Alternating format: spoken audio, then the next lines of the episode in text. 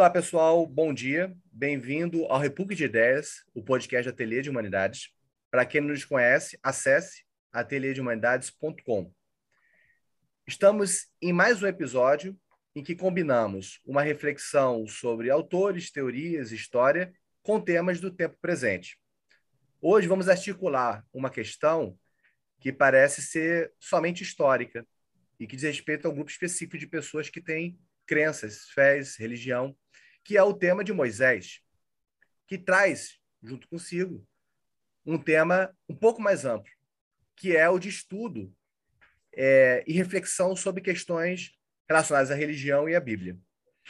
Esse tema, que aparentemente é histórico, é também um tema contemporâneo. E é isso que a gente vai explorar aqui. O quanto que questões relacionadas a Moisés, personagens bíblicos, a leitura e estudo bíblico diz respeito também a questões contemporâneas, a temas relacionados à religião, à política, à cultura e à sociedade. Para conversar conosco sobre esse tema, temos o convidado Tiago Pacheco, que é doutor em História pela Universidade Federal do Rio de Janeiro.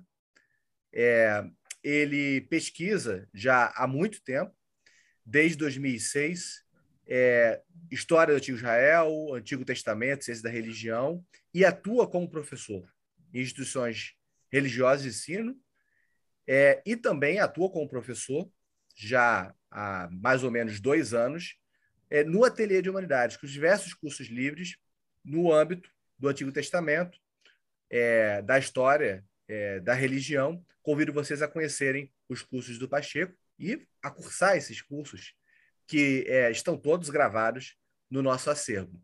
Tiago Pacheco, ele é, também atua como professor é, no, na universidade, no, na Faculdade Simonsen. Tiago Pacheco, olá, bom, bom dia, ou boa tarde, ou boa noite, depende de quem é que está escutando aqui.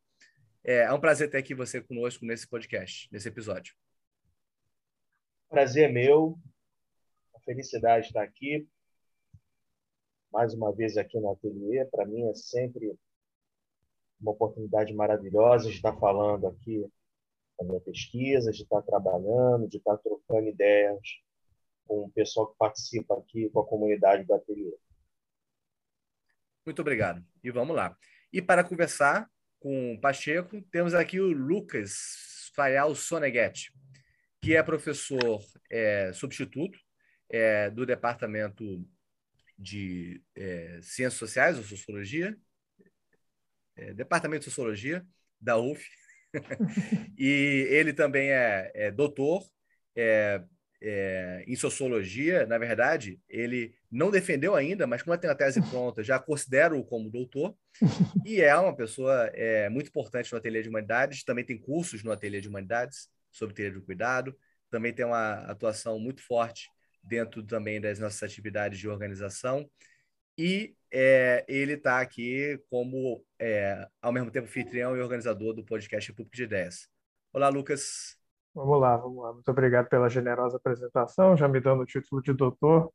É, Pacheco, a gente te chamou aqui, a gente pensou esse episódio, né, conversando é, não só sobre o objeto em particular, que, que é objeto de sua reflexão lá, é, se vocês procurarem no Fios do Tempo, pelo nome do Pacheco, Tiago Pacheco, vocês vão encontrar um texto sobre a figura de Moisés e um texto sobre a figura de Débora, duas figuras é, conhecidas da, da narrativa é, cristã, é, mas também por aquilo que está, digamos assim, por trás ou por baixo dessa operação de escrita desses textos e da operação do trabalho intelectual do Tiago. Né? A gente está falando aí de um método específico de pensamento, um método próprio de análise, que eu diria é muito importante, é muito relevante é, para as ciências sociais como um todo, é, e como a gente vai dizer, também muito pertinente né, é, do ponto de vista de questões sociais contemporâneas. Eu queria que você, Tiago, nos falasse um pouco da tua trajetória, como é que você chegou. Obrigado, Lucas. Bem, eu cheguei à Bíblia pelo caminho que a maioria esmagadora das pessoas chega. Eu cheguei à Bíblia sendo cristão. É, depois eu deixei de ser católico, eu não, eu não tenho mais como ser católico dentro da minha experiência de vida, enfim. nada contra a Igreja Católica, guardo com carinho vários ensinamentos. Né? É, Tornei-me, então, protestante, um protestante metodista. Então, e ainda o sou, sou ainda cristão. É, o que eu abandonei por completo foi a ortodoxia cristã. Essa está completamente abandonada, abandonada, desconstruída. Mas ainda sou cristão e um cristão, especificamente um cristão metodista. Né? Eu, sou, eu costumo dizer, eu sou um péssimo metodista. Se o, aqui tem o ateliê, se eu saio do ateliê e crio um novo ateliê e começo a chamar esse ateliê de velho ateliê, evidentemente, você, Lucas e o André vão se sentir ofendidos. Capaz de rolar um processo judicial também, né? Depender Exatamente. Então, eu estou usando o termo Antigo Testamento porque é o termo mais popular mas eu gostaria de doravante falar primeiro Testamento, para que eventuais ouvintes judeus, né? porque o termo primeiro e segundo Testamento não ofende ninguém.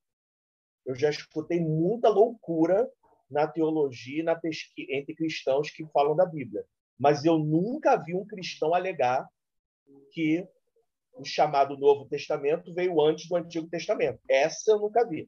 Então não, não é ofensivo. Eu como cristão, não me ofendo em ouvir o termo Segundo Testamento. Então, como Primeiro e Segundo Testamento é um termo seguro, que não vai ofender ninguém, que vai localizar os dois corpos textuais, doravante, eu prefiro chamar de Primeiro Testamento. Mas quando eu estiver falando do Primeiro Testamento, eu estou falando do que normalmente as pessoas chamam de Antigo Testamento.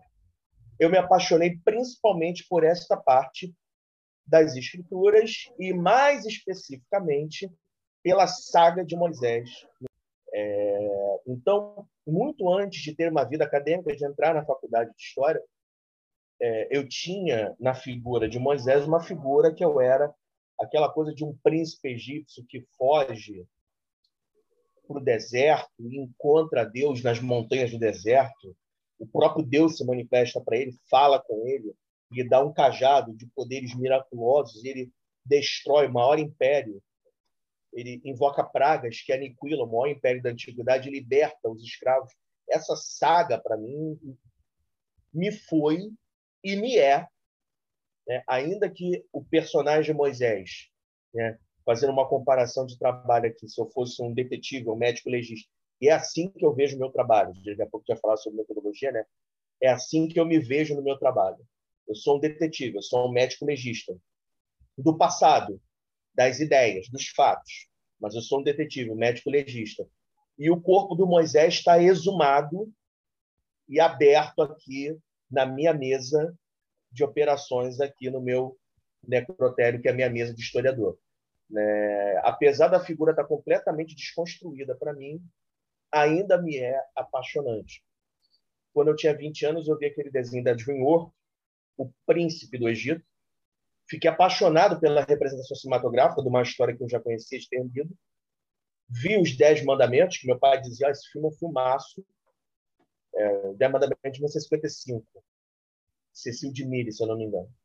Também é um filmaço. E na abertura de uma novela antiga da Globo chamada O Clone. A novela em si não é a questão, a questão é a abertura. Né? Sagrado Coração da Terra, uma música chamada Sob o Sol, que eu recomendo aqui. Né? Isso aí, eu falei, não, eu quero falar sobre Moisés e cheguei a, cheguei a Moisés e estudando a Bíblia, cheguei a outros personagens, como Débora, uma mulher que governa Israel e comanda um exército. Isso numa literatura tida como patriarcal, como hostil às mulheres. Então, foi mais ou menos assim que eu cheguei a esses textos, a essa pesquisa. E eu, muito jovem, me tornei professor em seminários. Eu, com 24 anos, 25 anos, eu já dava aula para pastores. Eu, não é, eu nunca tive nenhum cargo eclesiástico, mas eu dava aula para pastores em dois seminários para esses textos e a esses personagens. Certo, Thiago, muito obrigada. É, é, ouvindo você, acho que já aparecem alguns elementos aí né, para a gente conversar parecem que, na verdade, três elementos né, que se conjugam. De um lado, você tem o elemento biográfico, né, da relação é, pessoal com o texto e com a, e com a religião.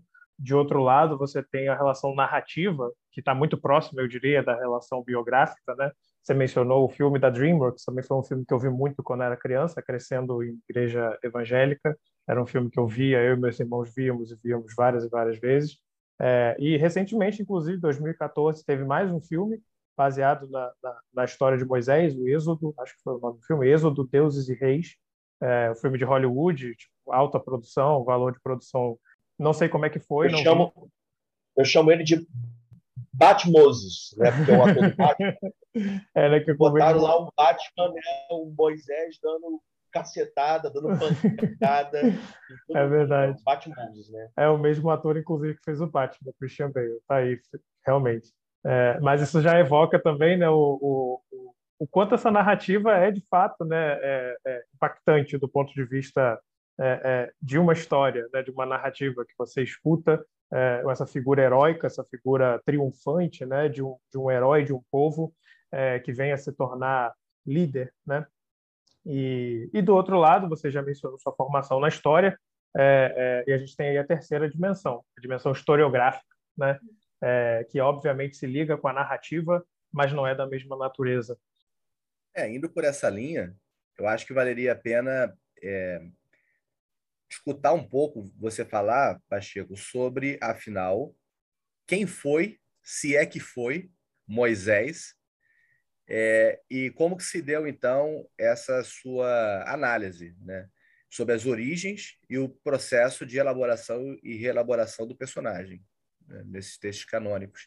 Falando sobre isso pouco para o público, é, falar, pessoal, que é, a gente vai falar muito de passagem aqui, quem quiser é, conhecer mais sobre esse assunto, é só ir lá no Fio do Tempo e procurar Moisés, Origens e Processos de Reelaboração do Personagem nos Textos Canônicos, que é o texto do Pacheco que é, está sendo remetido aqui, né, no qual a gente está se baseando. Diga lá, Pacheco, fala um pouquinho aí sobre.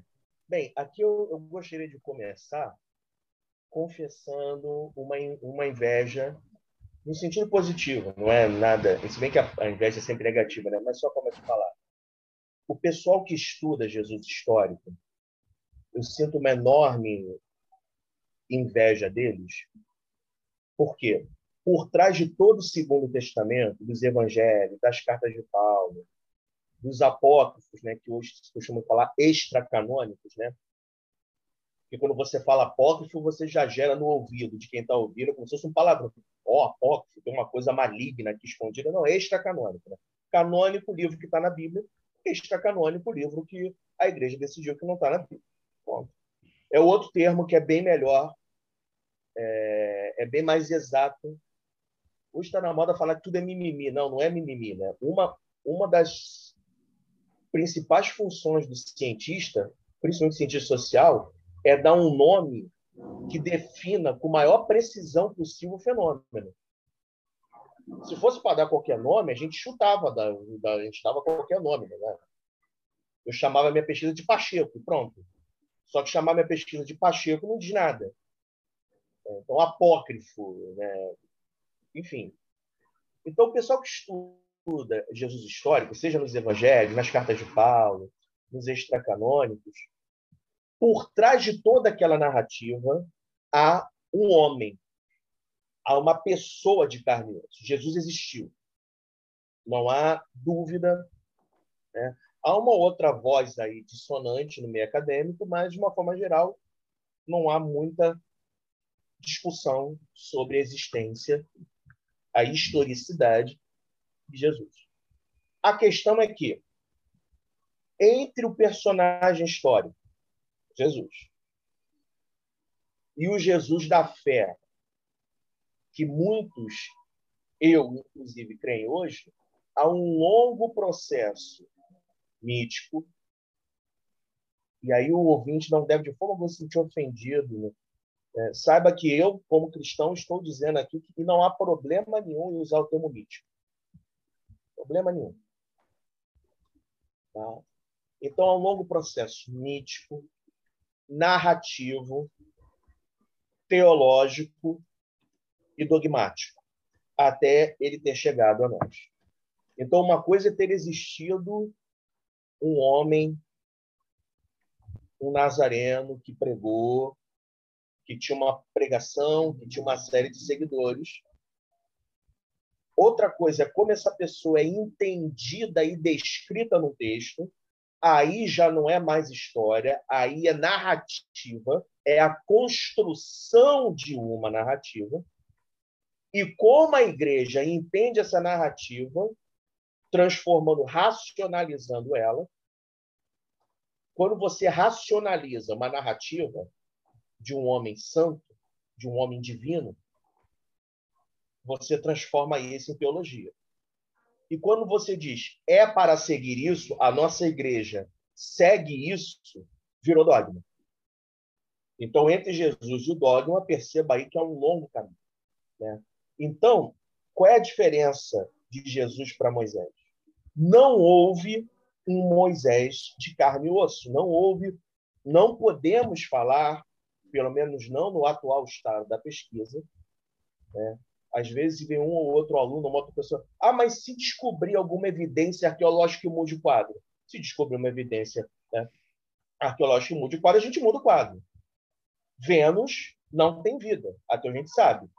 Se descobrir alguma forma de vida em Vênus, os astrônomos vão revisar a sua literatura ser a coisa mais normal, né? A coisa mais normal ter um monte de doença que não tem cura. Mas se por acaso for descoberta a cura, a literatura médica vai dizer não, essa doença agora tem cura. Há três anos atrás não tinha vacina para Covid-19. Hoje nós temos vacina para Covid-19. A ciência funciona assim. Então a gente não tem. O que a gente tem são vários personagens semitas, que não são egípcios, que ganham o título de Moisés. Moisés não é um nome, Moisés é um título. É. O que significa Moisés? Filho de Deus, criança de Deus. Então, Ramsés, eu tenho Misé, ou Missés, né? Então, Ramsés, o filho do deus Ra. Tutmissés, Tutmoses, no caso, né? o filho do deus Tut. É isso. Você tem vários personagens semitas, por volta do século 13 a.C., que de alguma forma eles se envolvem, eles brigam, eles lutam contra o faraó. Ou eles tentam tomar o poder do faraó, ou eles enfrentam faraó a favor de revolta de escravos. Então, o atual estado da pesquisa é que Moisés é uma tradição oral. Veja bem, a gente está no século 13 a.C. Os primeiros assentamentos israelitas são do século 12 e do século 11. E não havia atividade escrita. Então, imagina, o Moisés, uma figura. Ah, André Magnelli é um Moisés, ele lutou contra o faraó. Lucas Sinoguete é um Moisés. Né? O Moisés, o Moisés, o Moisés virou tradição oral numa sociedade ágrafa, numa sociedade sem escrita, vira tradição oral, daí vira lenda. Acho que eu queria fazer uma pergunta, aproveitando essa ponta, né? Você fala que é, é tradição oral, né? Uma, uma, sociedade sem escrita, sem registros. É, do ponto de vista analítico, é, você poderia dizer um pouquinho como é que se procuram e como é que se averigua é, é, a validade dos, dos dados é, é, historiográficos, haja visto que não é escrito? Né? Como é que é essa coleta, como é que é esse tratamento de dados aí? Excelente pergunta, Lucas. Há muito tempo, há muito tempo não, né? já há uns 100 anos, mais de 100 anos, principalmente, embora tenha algumas vozes que digam que já havia alguns alertas antes disso, mas a escola dos anais na França é, já alertava que qualquer coisa pode ser fonte para o historiador, não só um documento oficial estatal escrito. As fontes para o historiador podem ir muito além. Então, dados arqueológicos e fontes egípcias sobre esses Moisés existem. Fica aqui a dica do livro de um autor chamado Thomas Homer, As Origens de Javé, em que ele vai mostrar a documentação e esses personagens. A arqueologia vai mostrar para a gente, principalmente os trabalhos de Mário Liverani e Israel Filkenstein, uh, Israel Finkelstein no aclamado, né, aclamado de pé com louvor, o livro que revolucionou o campo, né, é A Bíblia Desterrada. Foi traduzido no Brasil com um nome horroroso, um nome absurdo, né, chamado A Bíblia Não Tinha Razão. Fica parecendo que é um implicante, uhum. que o Finkelstein é um implicante querendo brigar com a Bíblia. Só que não é esse o nome da livro. O nome, o nome do livro é A Bíblia Desterrada. Comércio, rede de comunicação, o poder egípcio, que se estendia por toda a região da Palestina, a partir do século XII, ele não existe mais. Tá? Essas fortalezas são destruídas ou abandonadas. Essas estradas elas não são mais usadas ou são adotadas por outras rotas cananeias, não egípcias. Ok? E uma enorme de quantidade de pessoas que moravam nas planícies passam a morar nas montanhas, de onde mais tarde a Bíblia vai chamar de Benjamim, Efraim, Manassés e um pouco menos na região de Judá. Essas aldeias são pequenas, circulares, voltadas para pastoreio e para plantação de vinho, de, né, né, de uva e de. Plantar vinho foi ótimo, né? Você planta lá e sai a garrafa de vinho, né? O André já até riu, né, Kira? Olha lá, o André já até, né, o André gostou da ideia, mas queria plantar um peixe na casa dele. É, é, vinha e oliveira. E eram aldeias paupérrimas, pequenas, familiares, autossuficientes, na qual não há nenhuma biblioteca. Não há atividade de escriba nessas aldeias. Esse é o Israel que brota do século XII, e no século XI a.C. Então, a, a, as fontes, o quadro oferecido, o quadro investigativo oferecido pela arqueologia é de vários semitas brigando com faraós egípcios, alguns deles com o nome de Moisés. Século XIII. Século XII, o colapso do poder egípcio. Não por causa desses Moisés, tá? por causa de uma invasão dos chamados povos do mar e de uma crise climática que colapsa a economia. E de um processo migratório, não é uma migração do Egito para Canaã, tá? O grupo que saiu do Egito para Canaã era um grupo mínimo, pequeno. Não deve chegar a 500 pessoas. Eu estou falando de dúzias de pessoas mas é um processo de pessoas que saem das cidades e passam a viver nas montanhas. E populações marginalizadas, os chamados Chazo e Abiro, que eram mercenários, bandidos, desvalidos e ou, porque eu estou falando e ou, eles podem ser tudo isso, ou algumas coisas disso, ou só alguma dessas coisas, tá? Pastores de ovelhas, tá? os chás e os abiros e ou eram pastores de ovelhas, de ovelhas, e ou bandidos, e ou mercenários, e ou mão de obra barata em obras públicas egípcias, tá? Obras públicas não, não existe de público, obras estatais egípcias, né? E ou escravos fugidos para a montanha. É assim que surge Israel, e esse Israel não é letrado. Então, é aqui a gente tem um quadro ofertado por fontes escritas egípcias e por fonte, e por evidências materiais da arqueologia, no qual a gente pode traçar essa origem da lenda mosaica. Também de um procedimento típico na, na sociologia da literatura, né? É, que em vez de você ler a narrativa pela condição social ou de você ler o conteúdo é, pela condição externa, né? Pelo contexto, é, essa é a metodologia do Antônio Cândido, né? Inclusive, é, ele vai dizer procure no contexto é, aqueles fatores que contribuem para a forma, né, que contribuem para a dinâmica interna de uma narrativa. Né? É, me parece que aí a gente tem um contexto em que o princípio estruturante parece ser uma crise, um momento de crise, um momento de sofrimento social, talvez aguçado, e, portanto, a busca é, por algum tipo de restauração, por algum tipo de redenção, algum tipo de é, é transformação, no sentido mais amplo, né? no sentido mais, talvez, propriamente sócio-histórico, né? transformação social para é, algum novo estado de coisas. Né? É, isso me parece ser um terreno muito fértil justamente para a narrativização de uma figura mítica, né, de um herói, de um libertador. É preciso também colocar, é porque quando a gente tem o texto bíblico, é, a gente já tem uma narrativa estruturada e montada. Né? Se você for em 2008 e ver o primeiro filme do Homem de Ferro e o segundo filme do Hulk, não há os Vingadores montados ali. O filme dos Vingadores, que aí você tem um mega filme com centenas de super-heróis, aquilo ali, a montagem é uma montagem de 10 anos do cinema, de você juntar vários super-heróis.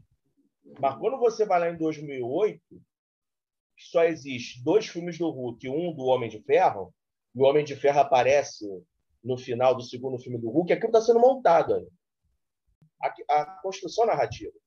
Moisés é um herói desses grupos que se juntam nas montanhas. Porque o Egito era um problema. Josué será outro herói. Josué é o herói de Efraim. As, as tradições mais antigas do personagem Josué, segundo a Bíblia, Josué estava no Egito, era escravo com, junto com Moisés, aí virou discípulo de Moisés na tenda, aí foi escolhido pelo próprio Moisés e pelo próprio Deus, aí virou líder de Israel, virou um espião, né, um batedor, né, como a gente, né, um precursatório no sentido romano, né, ou seja, que é o camarada que vai disfarçado ali das, das, das linhas inimigas, e depois um general que conquista a Terra Prometida. Isso aí é uma construção que ela só está pronta no século IV antes de Cristo, quando os sacerdotes tomam o poder do segundo tempo. Segundo tempo. Antes da escrita, nessa fase aí, século XII, século XI, essa fase de assentamento, a tribo de Efraim está sendo perturbada, está sendo invadida por povos das cidades. E são cidades cananeias, não são egípcios. O Josué não tem nada a ver com o Egito. O Josué nem conheceu Moisés. Esse Josué não conheceu nenhum Moisés. Esse Josué é um guerreiro local da tribo de Efraim que usava táticas de guerrilha, que se atacava cidades pelo lado de dentro, né? Ele fazia algum tipo de ataque, né? Você tem uma população tribal, sem armas sofisticadas, sem exércitos, e você tem que enfrentar cidades muradas com carros de combate. Você vai usar o quê? Você vai usar guerrilha. Você não pode fazer o confronto aberto. É o que a gente chama na, na história militar de conflito assimétrico. É o mais fraco, tecnologicamente, enfrentando o inimigo mais forte. Né? Esse camarada aí derrotou todas as cidades à sua volta, aniquilou essas cidades, ou mesmo botou essas cidades para pagar tributo para a população da montanha, das montanhas e virou um herói local de Efraim. Isso em algum momento aí do século XII do século XI nessa fase, essas aldeias aí. Ele era analfabeto. Ele nunca conheceu Moisés, ele nunca entrou no tabernáculo. Ele nem sabe quem é Moisés. Né? Depois, algum autor. Aí a gente entra lentamente na fase da escrita, na fase narrativa. Algum autor que está fazendo uma história dos heróis da nação tem que falar: não, eu tenho esse herói aqui que é o Moisés. Eu tenho esse aqui que é o Josué. Eu tenho esse aqui que é o Jefté. Eu tenho esse aqui que é o Toniel. Eu tenho esse aqui que é Débora. Como é que entra a cronologia? Porque eles estão mais ou menos na mesma. O, o Moisés realmente vem antes. Tá? Mas Josué, Débora, Otoniel, Jefté, eles são da mesma época. Eles estão no mesmo contexto, só que o problema é diferente. Para Débora, o problema são os cananeus. Para Josué, uma determinada cidade cananeia. Para Josué, é outra cidade, que não é a mesma de Débora. De repente, inclusive, eles foram até contemporâneos, a gente não sabe. Só que as guerras deles são diferentes. São aldeias tentando sobreviver. Então, essa fase de estruturação que você falou, é, é, é, eu, eu entendo dessa mesma forma. Só que não só com Moisés, são vários heróis que depois, na fase narrativa, você tem que botar lá né? o primeiro gibi, a primeira revista em quadrinho do Homem de Ferro, do, do Hulk, eles nem se encontraram, eu acho. Né? No primeiro quadrinho do Super-Homem do Batman, eles nem se encontraram. O Batman nem sabia que o Super-Homem existia. O Super-Homem foi criado em 1938, o Batman foi criado em 1939. Eles não se encontraram. Eles não faziam menção ao outro. Tá? O Super-Homem está tentando impedir o Lex Luthor de roubar banco no gibi de 1938 e o, o, o, o, Coringa, o, Batman está tentando impedir o Coringa de envenenar um grupo de pessoas, 1939. Eles não se conhecem, eles não se encontram. Alguém, em algum momento, fala: se a gente fizesse um gibi juntando o Batman, o Super-Homem, a Mulher Maravilha, a Bíblia, não se escandalize quem está ouvindo, a Bíblia segue a mesma lógica. Alguém, em algum momento, pensou: ora, temos que fazer a história de todos os nossos heróis. Mas quem veio primeiro, Moisés ou Josué? Débora ou Otoniel? Davi ou Saul? Então eu vou botar uma ordem cronológica aí. E aí eu construo que é uma narrativa. Aí não é mais história. Quando chega nesse ponto, não é mais história. Não estamos mais falando de história. Estamos fazendo uma análise narrativa. Cabem as teorias da literatura. Eu, particularmente, trabalho com Paul Ricoeur. Mimese 1, Mimese 2 e Mimese 3. Mimese 1 é esse mundo, essas tradições orais, essas lendas, esses mitos que são conhecidas e ouvidas pelo autor bíblico. Mimese 2 é o autor bíblico botando isso no papel. Mas quando o autor bíblico bota isso no papel, ele não está preocupado com história como eu estou preocupado. Ele não quer. O autor bíblico não diria que Moisés é um mito a partir de várias figuras esparsas do século XIII. Nem se ele soubesse disso, ele diria isso. Nem se ele soubesse disso. E ele não sabe. Ele não, ele não sabe fazer história e ele não quer. Então, aqui a gente já, quando a gente está no tecido do texto bíblico, é narrativa, é teoria literária, uhum. não é história. Certo, aí você toca, né, no, no, você já tocou aí no ponto, né, dessa ordenação cronológica, mas além da ordenação cronológica, a gente também tem uma ordenação temática que vai acontecer é, nesse processo mimético é, porque a gente tem, você usa o termo ali no, no texto, termo que eu achei muito bem acertado, é, retroprojeção fundante, é, para falar do contexto de escrita do, do, da narrativa em relação ao contexto em que é, é, isso, isso, supostamente teria acontecido, né, historicamente. É, e aí a gente tem um processo também de transformação da própria narrativa, porque Moisés aparece primeiro como uma figura X, depois X e Y, depois X, Y e Z, né? E aí acho que a gente podia começar a falar um pouco disso, né? Desses sentidos da figura, como libertador, como profeta, como legislador e como isso vai, enfim, é, é, é, se cimentando ao longo do tempo na narrativa mosaica. É, é, sim, é essa esse longo processo de construção. Só para dar o crédito, o termo retroprojeção fundante, obrigado pelo elogio, mas eu devo remetê-lo ao Mário Liverani, que ele usa, eu devo remetê-lo ao autor original, mas é retroprojeção fundante. É, é, é importante, aqui novamente fazendo menção aos quadrinhos, eu espero que o pessoal que esteja ouvindo não tenha alguma rejeição aos quadrinhos, né? É, por que, que o nome do personagem é Homem de Ferro? Porque na história original dele, na sua primeira história, ele estava numa guerra do Vietnã, ele estava na guerra do Vietnã, e ele criou uma armadura de ferro, de alta tecnologia. Gente, hoje, uma armadura de ferro iria ser peneirada como manteiga, porque um fuzil de hoje, né, a armadura do Homem de Ferro não é de ferro. E nos filmes recentes, ele não estava no Vietnã, ele estava no Afeganistão. Por quê? A história em quadrinho foi feita na década de 60, em que a tecnologia do ferro, a guerra que estava em debate, era do Vietnã. Quando o filme do Homem de Ferro foi feito, a questão era o Afeganistão, não era mais o, o, Vietnã. E o ferro não é tecnologia militar mais há muito tempo blindagem de ferro e nada, é melhor você ir sem nada, porque pelo menos você não carrega o peso. É melhor você estar tá sem nada do que você estar tá com uma placa de ferro. O que, que eu estou querendo dizer?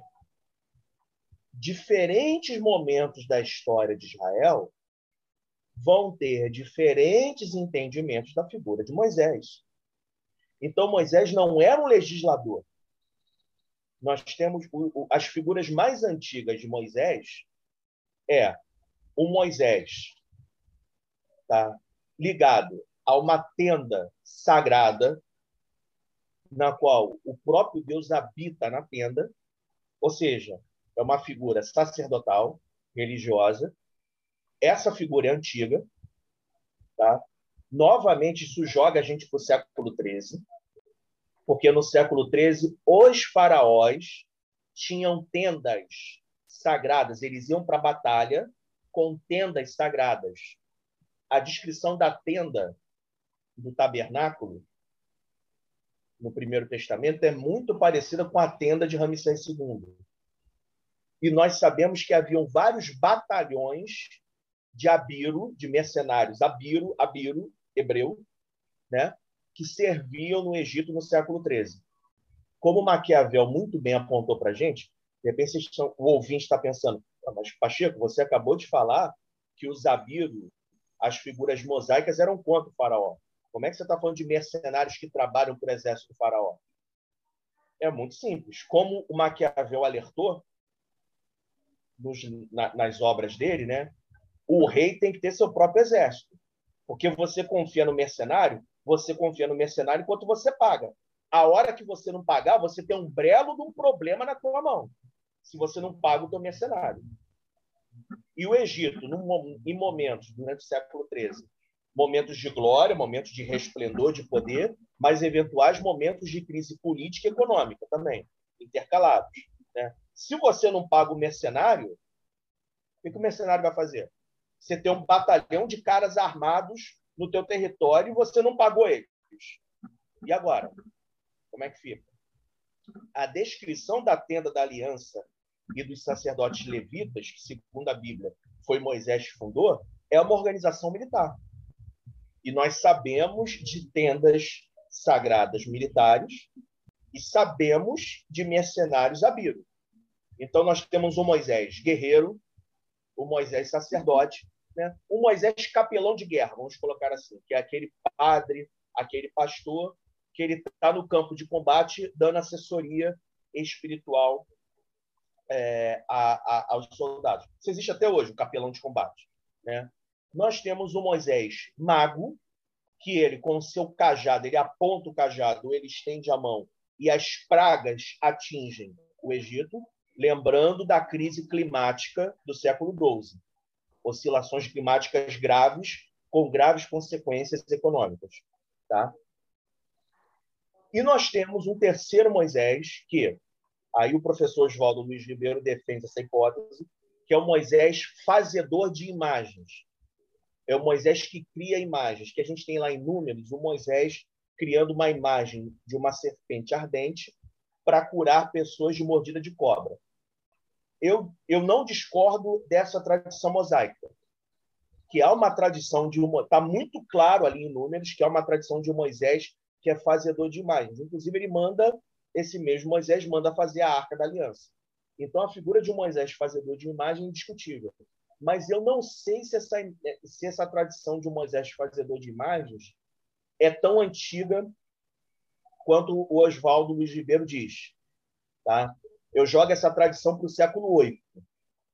O Moisés, criador de uma tenda, o Moisés guerreiro, o Moisés mercenário, que enfrenta na base da pancada o Egito, e o Moisés mago, que enfrenta o egípcio com, o seu, com a sua mão e com o seu cajado, ele aponta o cajado, ele bate o cajado e vem pragas, esse Moisés aí, eu jogo ele para o século XII antes de Cristo. Essa lenda, essa tradição para o século XII e para o século XI.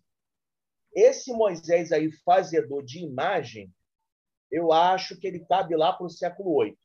Mas, ok, de qualquer forma, são tradições antigas e que nós, as pessoas religiosas, não estão acostumadas a ver essas tradições.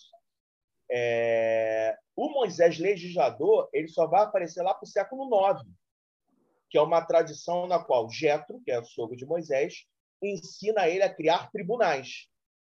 Um rei chamado Josafá, que está interessado em criar tribunais, que cria o Tribunal Superior de Jerusalém, reelabora essa tradição de forma escrita, ela existia de forma oral, e aí a gente tem o primeiro Moisés legislador que não tem nada a ver com lei, não tem nada a ver com tábua. O Moisés da tábua da lei, ele é da queda de Samaria, do século 7, do final do século 8 antes de Cristo. Então perceba aí que conforme a, a, a, é, os hebreus estão vendo o Egito entrar em colapso a partir de uma crise climática. Então, estamos aí, o Moisés mago. Há uma série de guerras civis no Egito e de mercenários abiram em tendas parecidas com a tenda do faraó. Vemos aí, então, Moisés, guerreiro. Temos uma estátua de uma, de uma cobra, de uma serpente de bronze que cura doenças. Eu jogo no século VIII, mas tá bom. Século XI, enfim, eu jogo ela no século VIII, porque a menção mais antiga da Bíblia da serpente de bronze, Neustan, é de uma reforma que o rei Ezequias teria feito no século VIII. Esse texto não é do século VIII. Essa reforma não ocorreu no século VIII. Eu duvido muito que ocorreu no século VIII. Mas como o rei Ezequias, como a gente tem um texto do rei Ezequias alegando ter destruído a serpente no século VIII, eu jogo século VIII, século IX. Mas tá bom, que seja uma antiga. Percebam que conforme a história de Israel está transcorrendo, Moisés vai assumindo novos papéis? Ok, mas o, o ponto que eu imagino que nenhum pesquisador do campo vai discordar de mim é o que, que está havendo na história de Israel para que a tradição seja reelaborada e reinventada. Esse é o ponto. Eu jogo para o século VIII, mas pode ser antes. Pode, pode ser antes, não tem problema. Mas alguma coisa aconteceu antes para dar vazão à tradição. Moisés quebrando a tábua da lei por causa de cultos sexuais reprovados pelos profetas. Ora, Oséias menciona a tábua da lei e fala de cultos, de bacanais a deuses, a, a, a vários deuses cananeus. E logo depois disso, Samaria é destruída. Então estamos, não estamos no século XII, no século XI. Estamos na época de Oséias. A tal tábua quebrada que Moisés fez. Perceba que quando Moisés desce com a tábua e quebra a tábua, ele está vendo o povo nu, bebendo vinho e dançando em volta de um bezerro de ouro. E havia um bezerro de ouro em Samaria, a cidade que é destruída quando da invasão assíria. Então perceba, um novo, uma nova situação, um novo momento, um novo Moisés. Exatamente. Aí que a gente também entra no, no ponto, é, é, eu diria um ponto dramático da, dessa historiografia, dessa narrativa, que é o exílio babilônico. Né? É, você ainda não mencionou, mas é algo que aparece muito no seu texto, e eu também acredito que tem alguma relação com a figura de Débora, é, não sei se estou equivocado, é, mas o exílio babilônico, um momento histórico importante é, é, para o povo hebreu, é, e que vai, de certa forma, colocar em movimento um processo de, eu chamaria, de monopolização e consolidação da interpretação. Né? É, não sei se você chamaria de outra forma, mas eu chamaria dessa forma para me referir a esse processo por meio do qual o clero né, é, e os encarregados, digamos assim, do texto religioso vão consolidar certas versões dessa narrativa é, e não só consolidá-las, mas dar a elas a força normativa é, de dogmas, de códigos religiosos. Né? Foi assim, portanto, deverá ser assim. É, é essa, essa tradução né, do, da história para a narrativa para a normatividade, digamos assim. É, aí queria saber se você pode falar um pouquinho desse momento do exílio né, e da importância desse processo de monopolização e consolidação. Né? Sim, uma vez o Moisés, no século VII, ele já está consolidado como é, o Moisés do século VII já está consolidado como modelo profético e como modelo é, de legislador. Então, os escribas e os sacerdotes vão colocar sobre a autoria de Moisés, né? Moisés é uma entidade legislativa, Moisés não é uma figura. Claro que é, é, o personagem é usado, eu gosto muito de falar sobre isso, por exemplo, você vê a Dama da Justiça, ou você vê Drácula, né? leis draconianas. Né? Você está usando arquétipos, personagens arquétipos. Né? Claro que o legislador, o escriba, o sacerdote, ele não está dizendo, ó, oh, sou eu que estou inventando isso aqui, não foi Moisés que disse. Claro que ele não vai falar isso, ele não vai dar esse tiro no pé. Mas Moisés é isso. Moisés é um grande, é uma dama da justiça. É, Então, eu coloco, por exemplo, a proibição de falar o nome de Deus em vão na boca de Moisés, como uma norma. Por quê?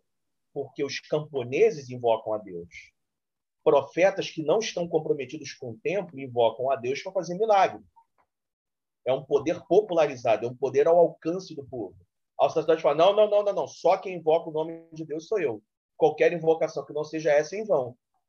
Ué, para dessa, sacerdote. Quem falou isso? Moisés disse. Não pode. É a carteirada de Moisés.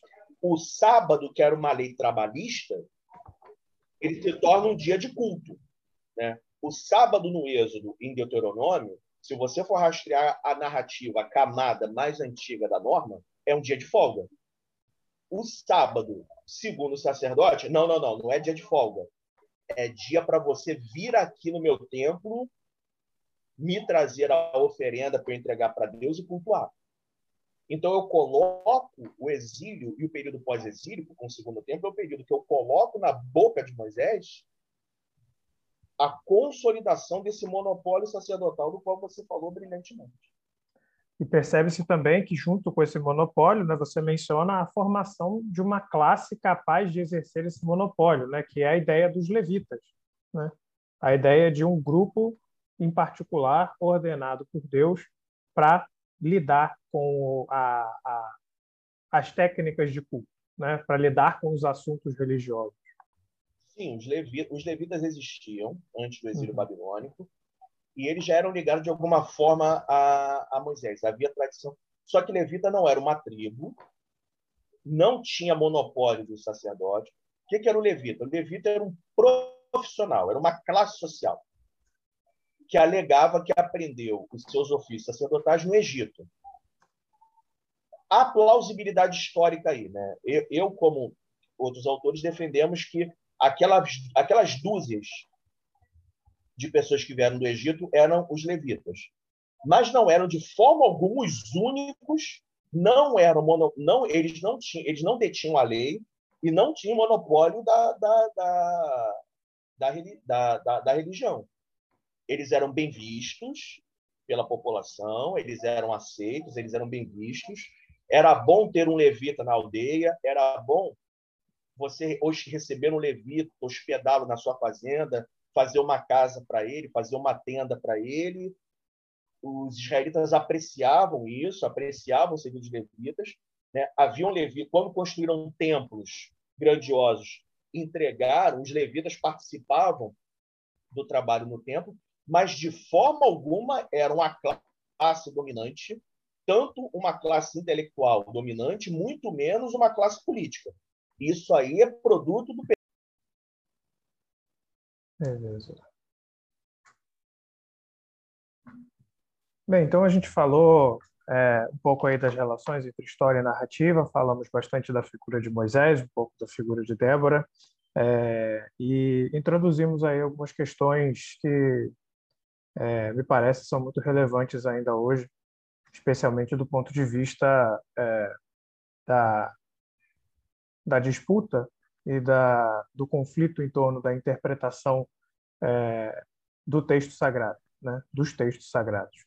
E Tiago também publicou lá no Fios do Tempo um texto intitulado A Bancada da Bíblia e a Nova Inquisição, se não me, se não me engano, é, em que ele aborda um pouquinho essas questões que a gente tem conversado do ponto de vista de problemas contemporâneos. É, Tiago, você pode falar um pouquinho mais sobre isso? Quando a gente trabalha, no meu caso, eu não trabalho especificamente com exegese, mas eu dependo da exegese, eu dependo da minha análise dos termos originais em hebraico, de eventualmente traduzir um trecho, e principalmente de autores que dominam o hebraico com muito mais desenvoltura que eu, se dedicam ao trabalho exegético é, com mais experiência do que eu. eu. Eu uso exegese, eu estou atento com exegese, eu trabalho com exegese, mas como eu expliquei aqui, o meu trabalho é um trabalho investigativo de análise de indícios para entender, entender o mundo atrás do texto e como o, é, o mundo vai mudando e, portanto, o texto vai mudando. Né? Para isso é necessária exegese. Né? Tanto quanto o físico depende da matemática para fazer as suas análises dos fenômenos físicos, é um historiador que trabalha pela perspectiva que eu estou trabalhando depende da exegese, como o físico depende da matemática. Dentro disso, é importante ressaltar que as traduções para qualquer idioma, e a língua portuguesa não é exceção, são sempre, sempre, insisto, sempre problemáticas. O tradutor ele pode errar, o que é normal de qualquer ser humano, e a gente tem uma compreensão, a gente tem que ter uma tolerância, né? Com quem erra, porque errar é da vida. O tradutor, ele é, traduz mal, ele não necessariamente errou, mas ele traduz mal porque termos alienígenas, termos estranhos ao nosso pensamento linguístico, são intradutíveis. Então, ele tem que escolher uma forma de botar em português e, em alguns casos, a forma como ele vai botar vai gerar problema. Né? No mínimo, caberia uma nota de rodapé. Nesses casos, nem toda a Bíblia traz uma nota de rodapé. Mas aí não é erro. Aí o tradutor civil tem que se virar nos 30, vamos colocar dessa forma.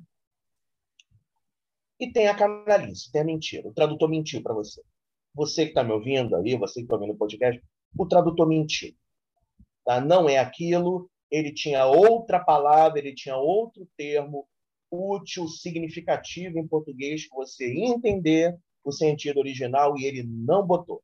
E ele não botou porque a igreja que ele segue, a denominação, a religião, a filosofia, o credo que ele segue, é, ou ele internamente escolheu adulterar o texto para o texto ter o sentido segundo o credo dele, ou ele foi coagido, quem paga o salário dele como tradutor, né?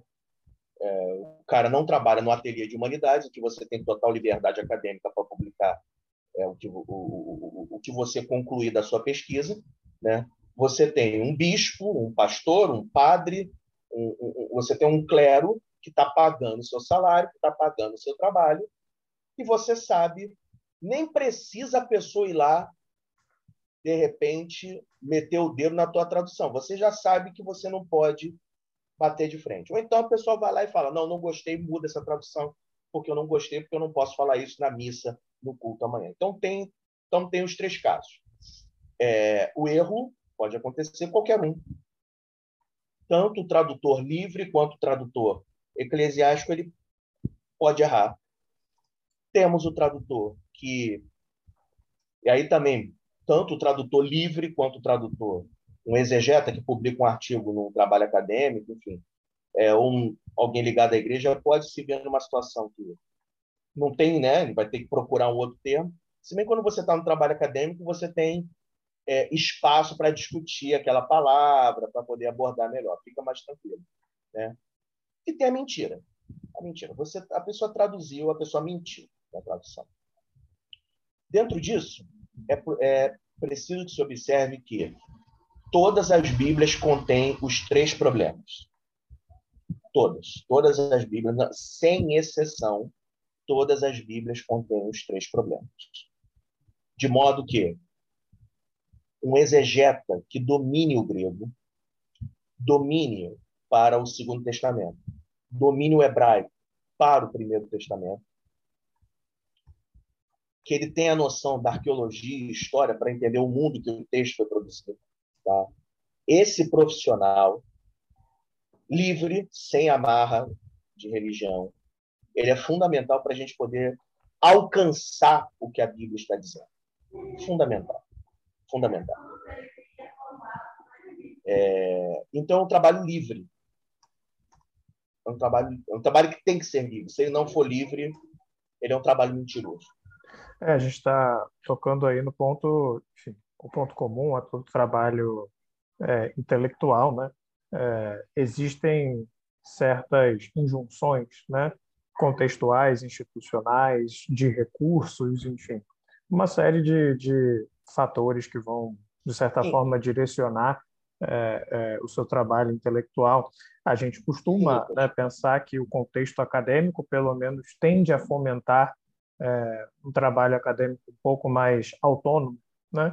É, isso é lógico, não é 100% verdadeiro. É, o contexto acadêmico também tem suas tendências, né? também tem seus problemas preferidos, suas formas de enunciado próprias, enfim, é, tem os seus vícios. Né? o que nós podemos fazer é sempre se manter atento a isso, né? tentar exercitar é, é, um pouquinho de julgamento reflexivo acerca do contexto de produção do que a gente está consumindo. Né? Em se tratando de uma tradução, isso é, é absolutamente imprescindível. Né? É uma coisa que a gente pode abrir mão. E aí a gente chega na, na grande questão. É. Então, toda tradução tem problemas. Bom, todo grupo traduz, cada grupo institucionalizado traduz a Bíblia conforme a sua ideologia. Ah, mas Pacheco não, não deveria ser assim, não era para ser assim. A gente não discute aqui como o mundo deveria ser. A gente discute o ateliê é uma instituição de estudos humanos, de ciências sociais. A gente não estuda o mundo como ele deveria ser. A gente está tentando entender. Podemos errar como tradutor. Estamos sujeitos a errar. Cientistas erram né? mas estamos aqui tentando entender o mundo como ele é, não o que o mundo deveria ser. O fato é que cada igreja traduz a Bíblia do jeito que quer, conforme a sua, o seu credo. Tá? E aí você vai, Testemunho de Jeová, Adventista, Igreja Católica, as denominações protestantes, enfim. Aí você vai lá, o Espiritismo já vai ter uma outra visão lá, né? o Espiritismo vai ver reencarnação na Bíblia, enfim. A questão, e aí tem o terceiro ponto, que é a necessidade de um exegeta livre. Considerando esses três pontos, todo grupo vai ler a Bíblia de acordo com a sua ideologia. Ah, se é para ser assim ou se não era para ser assim, é outro debate. O fato é que essa, cada grupo lê a Bíblia conforme sua ideologia. Então, a gente tem aí um lançamento de uma Bíblia. Eu duvido que o nome, eu não sei se o nome real é esse. Eu duvido que o nome seja Bíblia Gay. Né? Mas é uma Bíblia voltada para o público LGBTQIA+. E isso gerou, num certo deputado, uma reação desesperada, intempestiva, e que, surpreendentemente para mim, para muita gente, se tornou um projeto de lei aprovado em caráter de urgência. O Brasil está polarizado. O Brasil tem altíssima, altíssimos índices de criminalidade, tiroteio, assalto. Dois agentes da polícia, o agente da polícia rodoviária federal foi morto. Cerca de duas semanas depois, dois agentes da mesma polícia rodoviária federal fizeram um assassinato horroroso, uma câmara de gás improvisada em plena luz do dia, e se você atravessar o outro lado da rua, tem pobre catando osso para comer.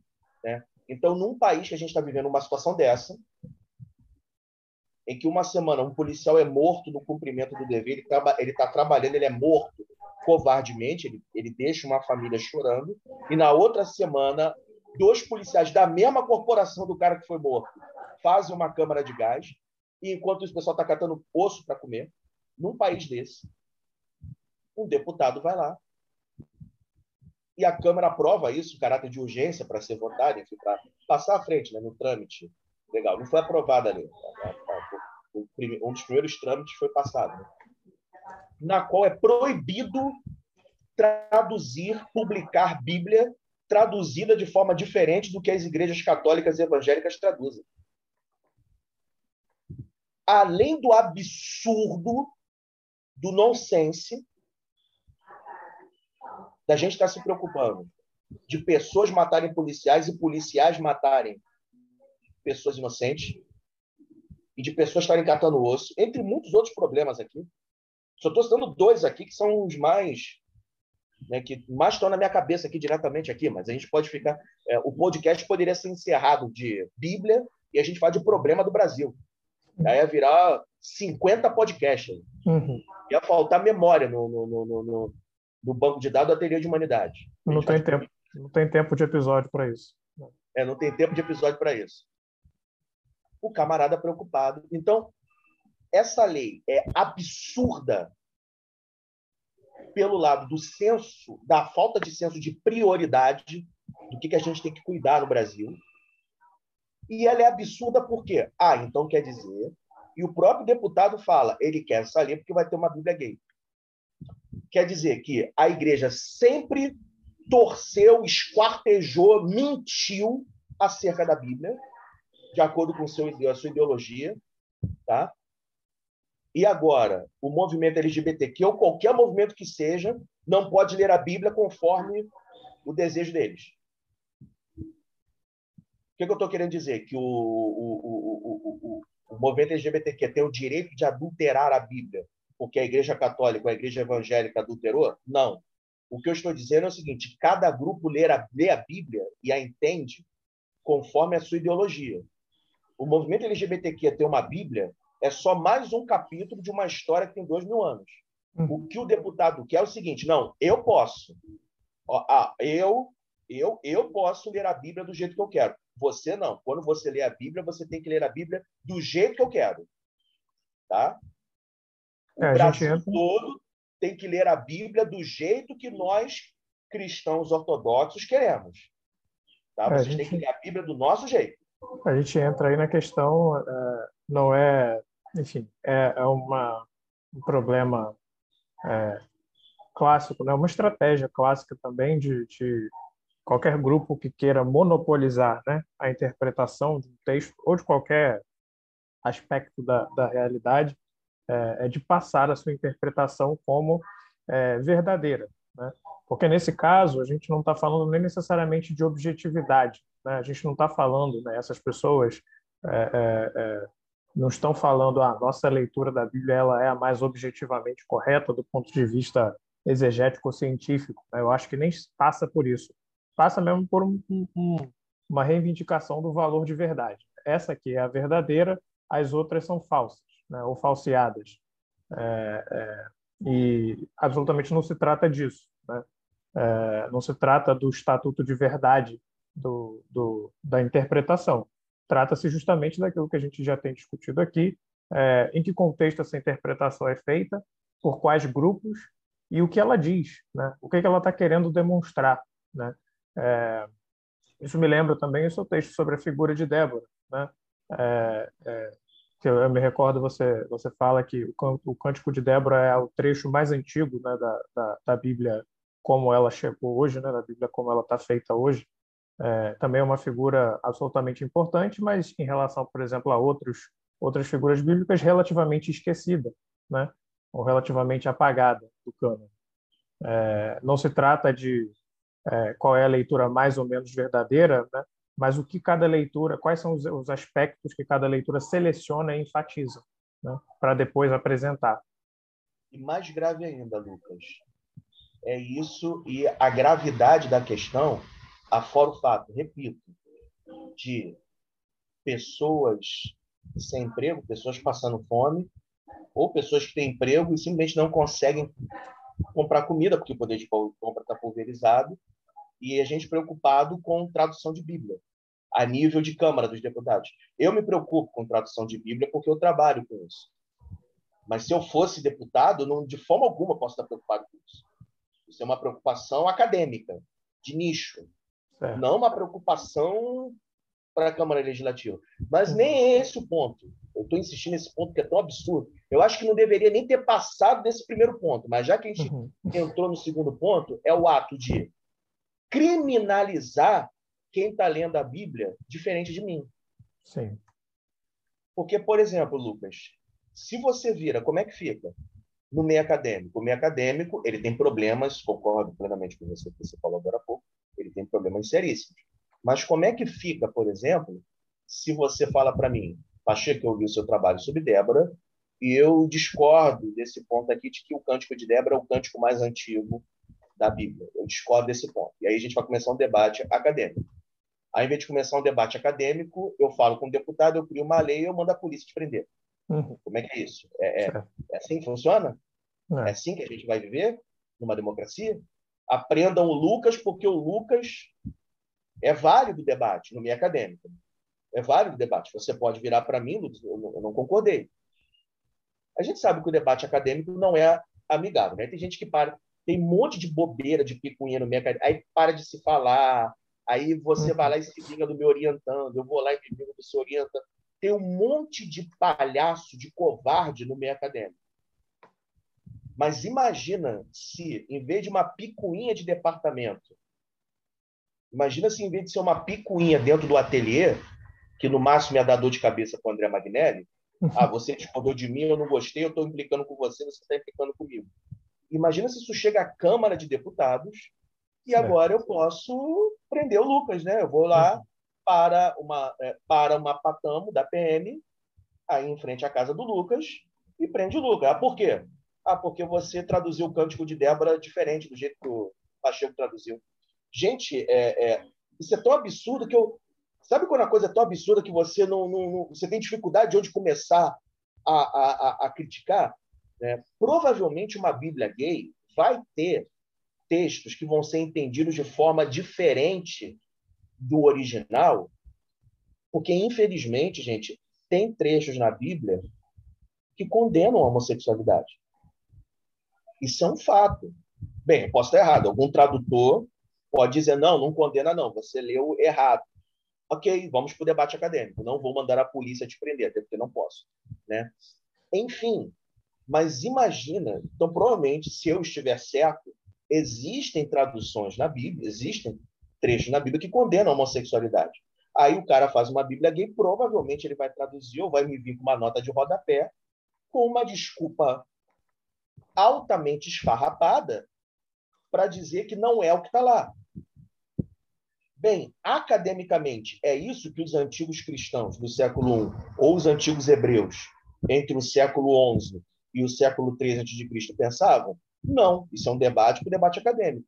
Mas, a nível de Estado democrático de direito, um homossexual leu um texto e fez uma nota de rodapé reinterpretando aquele texto para que a sua sexualidade não seja condenada. No, o que que isso ofende o Estado democrático de direito? Sem Inquisição. Dizer que um grupo religioso. Ah, eu estou ofendido porque você traduziu diferente do jeito que eu quero que traduza. Então eu vou te botar na cadeia e vou mandar tirar esse livro da livraria. Gente, é inquisição, isso é um comportamento de inquisição. Uhum. Vai fazer o quê? Vai queimar a Bíblia gay também? É. Não sei se é a Bíblia gay, eu estou usando a Bíblia gay, que eu duvido que tenha esse nome. É, Enfim. Certamente foi um nome, um nome dado é, é. por causa da, da, da situação que se criou. Né? É. O que eu quero dizer, Lux, antes que de repente possa ter alguém desavisado, pegou esse podcast pela metade, que eu estou querendo dizer que eu também não estou condenando. É, eu, como acadêmico, eu duvido muito que essa Bíblia LGBTQIA vai ser uma Bíblia radicalmente exegética, ela vai ser uma Bíblia ideológica, como a Bíblia do ganhador de almas aí de um certo pastor famoso. Ideológica, com tradução ideológica, com notas de rodapé ideológicos. E sendo ideológico, cabe a mim e a outros exegetas, outros pesquisadores, separar a ideologia do século XXI, eu como historiador, separar a ideologia do século I e entender o que foi escrito no século VII, no século VIII a.C. Aí é o meu trabalho. Agora, a nível de Estado Democrático de Direito, não ofende, não há razão nenhuma para o público LGBTQ ter a sua Bíblia e interpretar do jeito que quiser. Isso é liberdade de expressão. Isso é liberdade de crença. É, a gente entra é também. Liberdade né, criativa, intelectual. É, a gente entra também na diferença que a gente é, é, enfatizou tanto ao longo do episódio entre enfim, um aspecto histórico, é, é, factual, que pode ser acessado através de análises arqueológicas, exegéticas e, enfim, afins, e o aspecto narrativo do texto, né, que é o aspecto que não só é, tem a interpretação como parte, mas que depende da interpretação. Né? Você mencionou o Paul Ricoeur, né, os momentos miméticos. É, uma narrativa só é completada pela interpretação e pelo uso. Né? Então, é isso justamente, são as releituras, as reinterpretações que fazem o texto. Né? Não é, é, é uma falácia né? imaginar o texto como algo é, é, distinto das suas interpretações, das suas variações, é, e daquilo que a gente costuma, né, a gente convenciona chamar como, entre aspas, ideologias, né, que, em teoria, poluiriam a leitura do texto, né, na verdade completam o texto, né, fazem o texto circular e, e, o conferem, conferem a ele a sua importância, né, a, sua, a sua relevância. É, enfim. Sim, sim. Então, é, é normal qualquer literatura, qualquer narrativa na, na Mimese 3, ela, ela, ela, ela vira polissêmica, toda narrativa é polissêmica. O leitor entende, interpreta e faz o que quiser com o que entendeu. Isso é automático. E isso não ofende o Estado Democrático de Direito de forma alguma. Qual o problema do grupo? Né? Aliás, nós sabemos qual é o problema. Vamos colocar, vamos dar os nomes aos bois, vamos colocar o problema. Né? Vamos colocar o, o, o, o, pingo nos is. O problema é homofobia. O problema é gente lendo a Bíblia e interpretando sem o cabresto, sem o cajado do líder religioso, dizendo você não pode interpretar assim. Porque quando você está dentro de uma instituição religiosa, você está dentro do cabresto. Você tem que rezar a cartilha, com trocadilho e com tudo. Não vou falar com perdão trocadilho, porque você vai ter que rezar a cartilha com trocadilho e com tudo. Só que com a Bíblia livre e circulando, como é que você controla? Como é que você controla o que a gente escreve no ateliê, academicamente? O que eu escrevo no ateliê, academicamente? Como você controla? Não controla. Então, então, o problema é monopólio da verdade e especificamente um monopólio da verdade com um grupo, né? Eu não gosto do termo homofobia. Eu, eu detesto esse termo. Eu acho que esse termo ele é, assim, estou falando como ciência social, esse termo, mas é preconceito com um tipo de sexualidade. Isso aí não há a menor dúvida. Eu só discordo do termo, mas o, o preconceito, o ódio, é, a calúnia, o fato de que é, é, é, pessoas LGBTQ morrem, são espancadas, são humilhadas, perdem emprego, é, é, às vezes são humilhadas dentro do seu próprio seio familiar. O problema existe. Eu só discordo que o nome disso é homofobia. Porque homofobia é uma patologia. Eu não, eu não acho que é uma patologia. Eu não acho que as pessoas são doentes, não. Acho que as pessoas, inclusive, sabem muito bem o que estão fazendo. Tá? É preconceito e uma cultura estúpida, retrógrada, que não entende e não quer entender que as pessoas nasceram assim e querem viver assim. E não estão fazendo mal para ninguém. Estão vivendo a vida delas. Enfim, mas não importa. Eu vou usar até homofobia só para não ficar confuso. É homofobia. E a, a busca neurótica e constante de controle da verdade. É isso que está acontecendo. E tem um fator econômico aí, para fechar, tem um fator econômico aí. Né? O mercado de livro evangélico está quase falido. Inclusive, um certo pastor famoso, que eu não vou citar o nome dele, já se queixou que a editora dele faliu, que ele teve que pagar um monte de coisa. Né? É, quem mandou ele ser contra o Bolsa Família? Né? Porque provavelmente a pessoa comprava o protestante pobre, comprava o livro dele com o que sobrava lá do Bolsa Família. Né? Enfim, é, ele já se queixou disso. Então, quanto mais eu o poder de restringir livros dentro da minha perspectiva, eu re...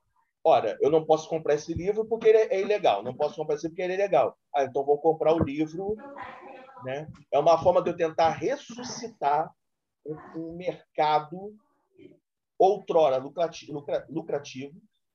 Mercado gospel de livro já foi muito lucrativo muito lucrativo mesmo. Né? E ele, por várias razões, ele despencou. Né? Então tem uma razão econômica também. Essa é a razão. Ele não há dentro do, do Estado Democrático de Direito, como professor também de História do Direito, não há razão nenhuma dentro do Estado Democrático de Direito para proibir que qualquer grupo, seja LGBTQ ou não, qualquer grupo publique uma Bíblia de acordo com o seu entendimento do que está escrito ali. Não há problema nenhum a nível do direito. Insisto, mais uma vez, a gente tem coisa muito mais grave para cuidar no Brasil. Certo, Certo. André, quer acrescentar alguma coisa? Ou a gente pode fechar? Eu, olha, eu acho que foi um excelente debate. Eu acho que eu conheço bem Pacheco a ponto de saber que se deixar a gente fica três horas no, no episódio, quatro horas falando, desdobrando, desdobrando, desdobrando o assunto. É, e por conhecer bem o Pacheco, foi bom que o Lucas fizesse esse tete a tete, porque aí explorou várias facetas diferentes da, do, do, dos textos dele, que já conheço bem, das aulas que ele dá no ateliê. Então, a gente já tem um diálogo longo aí. E o legal desse, desse episódio é que o Lucas, conversando com o Pacheco, surgiram novas facetas do pensamento do Pacheco. E isso é sempre bom para construir o diálogo. É, foi, muito, foi muito rico e espero que venham outros diálogos aí entre a gente. Com certeza. Pacheco, muito obrigado pela participação. Se quiser deixar aí um recado no final, fazer a sua propaganda, fique à vontade também. Eu agradeço. Para mim é sempre uma felicidade falar desse assunto aqui, de Bíblia, dos personagens bíblicos, é uma paixão que eu tenho. E fica aqui, aqui no ateliê, nós temos cursos sobre as mulheres no Antigo Testamento, a gente aprofunda muito essa questão. O próprio Moisés, eu vou destrinchar, né? Eu falei aqui, né, que ele está lá exumado na minha mesa, né, de, de, de perito, né? Eu vou mostrar para vocês o laudo laboratorial, né? Vamos colocar assim. Eu vou destrinchar Moisés com você no curso. Você, o que você vai ouvir eu falando sobre Moisés, você dificilmente vai ouvir em qualquer lugar do YouTube, qualquer lugar assim. Né? Enfim, então nós temos muitos cursos aqui. Né? Eu tenho um curso que eu tive a audácia de falar sobre Deus. Quem é Olha é Deus? Assuntos pesados. É. Exatamente. Né? Enfim, então fica aí o convite para você conhecer os cursos e a gente conversar mais sobre esses assuntos aqui. E deixando um abraço para todos vocês. Valeu. Obrigadão, Pacheco.